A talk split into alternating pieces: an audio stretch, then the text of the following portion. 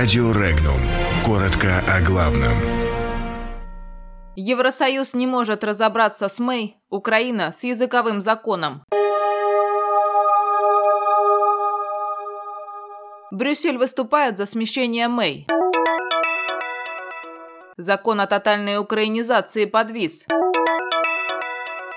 Мэр Липецка подал заявление об отставке. Умные дефибрилляторы для первой помощи появятся в общественных местах. Стало известно число зарегистрированных самозанятых в России. Европейский суд уже не скрывает своего недоверия в адрес британского премьер-министра Терезы Мэй и выступает, каждый раз все более открыто, за смену главы правительства. Что позволило бы разблокировать соглашение о выходе Соединенного Королевства из Евросоюза, дважды отвергнутое подавляющим большинством парламентариев, сообщает испанское издание «Эль Паис».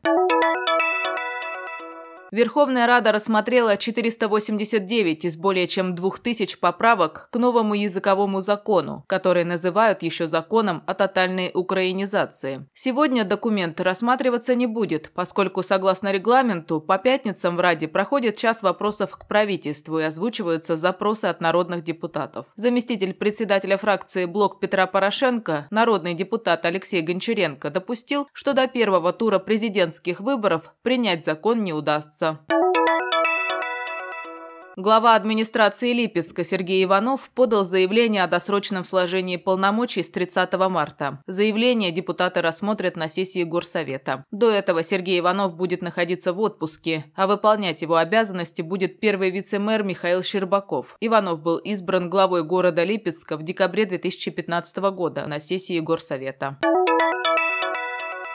Госдума приняла в первом чтении законопроект, позволяющий использовать дефибрилляторы для оказания первой помощи. Согласно поправкам, при возникновении ситуаций, требующих оказания первой помощи с использованием автоматических наружных дефибрилляторов, такая помощь может быть оказана неограниченным кругом лиц. Сейчас применять автоматические дефибрилляторы разрешено только определенным категориям медработников.